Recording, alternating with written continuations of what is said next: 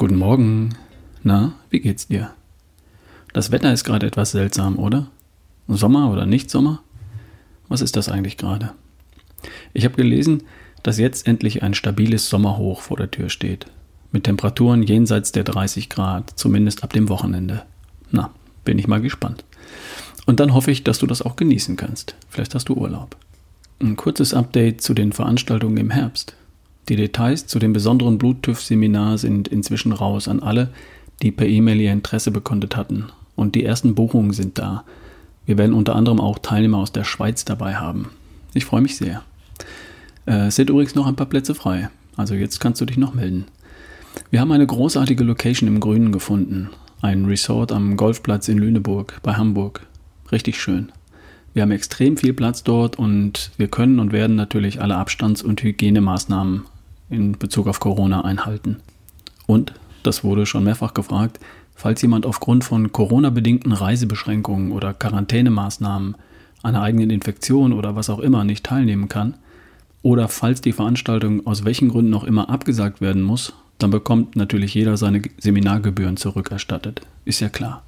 Nur damit das hier mal gesagt war. Ich bin in zwei Wochen dort in Lüneburg. Ich schaue mir das Resort von vor Ort mal an und ich werde ein Interview mit Professor Dr. Winkler aufnehmen.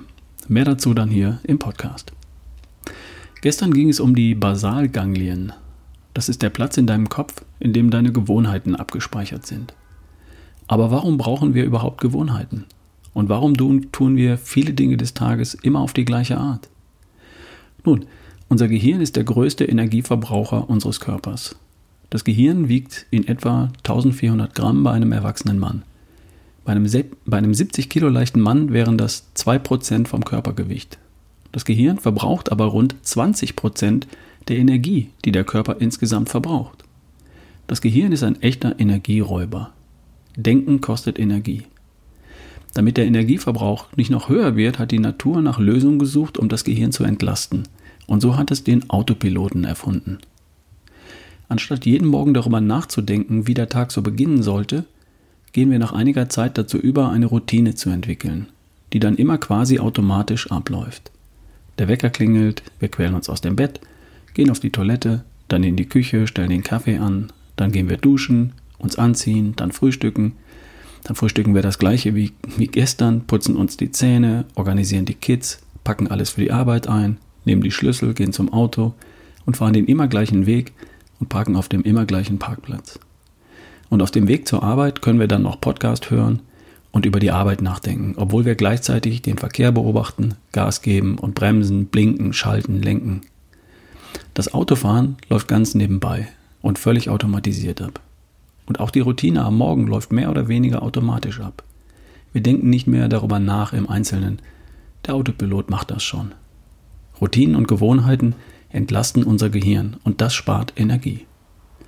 Die Krux ist, dass wir jetzt aber Energie aufbringen dürfen, wenn wir die Routinen durchbrechen oder durch neue, bessere ersetzen wollen. Ich verwende dafür gern das Bild von der Komfortzone. Mal auf einem Blatt Papier mal einen Kreis. Das ist deine Komfortzone. Und in diesem Kreis sind ein paar grüne Kreuze. Das sind deine Ernährungsgewohnheiten. Und da sind da auch blaue Bälle drin. Das sind deine Bewegungs- und Sport- oder auch Nicht-Sportgewohnheiten. Und dann gibt es dort gelbe Schlangenlinien. Das sind deine Entspannungsgewohnheiten und deine Schlafgewohnheiten sind da auch drin. Deine Komfortzone ist die Summe dessen, was du regelmäßig tust, ohne groß darüber nachzudenken. Und ohne dass du dafür Willenskraft aufbringen musst. In deiner Komfortzone hältst du dich am liebsten auf. Und das kostet dich die wenigste mentale Energie. Wenn du jetzt eine deiner Gewohnheiten durch eine bessere ersetzen willst, zum Beispiel eine unglückliche Frühstücksgewohnheit, Marmeladenbrot, durch eine bessere Gewohnheit, Spiegelei, dann liegt diese neue Gewohnheit zunächst einmal außerhalb deiner Komfortzone. Dein Autopilot sagt, mach dir ein Marmeladenbrot. Und du darfst ihn überstimmen und sagen, stopp, nö, heute mache ich mir ein Spiegelei, damit meine Fettverbrennung weiterläuft. Dein Autopilot sagt, ach komm, Marmeladenbrot. Und du sagst, nein, Spiegelei. Wo ist die Pfanne? Wie geht das nochmal? Wo sind die Eier? Etwas zu tun, was außerhalb deiner Komfortzone liegt, kostet mehr Energie. Mentale Energie, wenn du so willst. Ich nenne diese Energie Willenskraft. Du musst etwas Willenskraft aufbringen, um etwas Neues zu tun, von dem du intellektuell verstanden hast, dass es dich deinen Zielen näher bringt. Aber du musst deinen Autopilot jedes Mal überstimmen. Du musst eine neue Karteikarte für deine Basalganglien anlegen. Aber diese Willenskraft brauchst du nicht ewig aufzubringen, nur so lange, bis eine neue Gewohnheit draus geworden ist, die dann in deiner Komfortzone liegt. Und dann, dann läufst du mit deiner neuen Frühstücksgewohnheit auf Autopilot, ohne dass du weiter Willenskraft dafür aufbringen musst. Die neue, bessere Gewohnheit kostet dich kein bisschen mehr Energie oder Willenskraft als die alte, weniger gute Gewohnheit, sobald sie erst einmal eine Gewohnheit geworden ist. Nur die Umstellung von alt auf neu, das kostet Willenskraft für eine überschaubare Zeit. Und es lohnt sich, diese Energie aufzubringen. Aber du brauchst einen Antrieb dafür, einen Sprit sozusagen.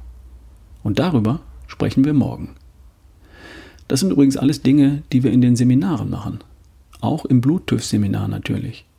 Da machen wir nicht nur das Thema Blut, Risikofaktoren, Leistungsparameter und Vitalstoffversorgung, sondern selbstverständlich auch die High Five deines gesunden Lifestyles und wie du das alles umsetzt. Und in den Tagesseminaren machen wir das auch. Hatte ich schon erwähnt, glaube ich, am 24. Oktober in Berlin, am 7. November in Köln und am 14. November in Ludwigsburg. Wer dabei sein möchte, schreibt an ralf at barefootway.de. Also, morgen geht es um den Antrieb, ohne den es einfach nicht klappt mit der Umstellung auf deinen gesunden Lifestyle. Und jetzt wünsche ich dir einen wundervollen Tag. Wir hören uns morgen. Dein Ralf Bohlmann.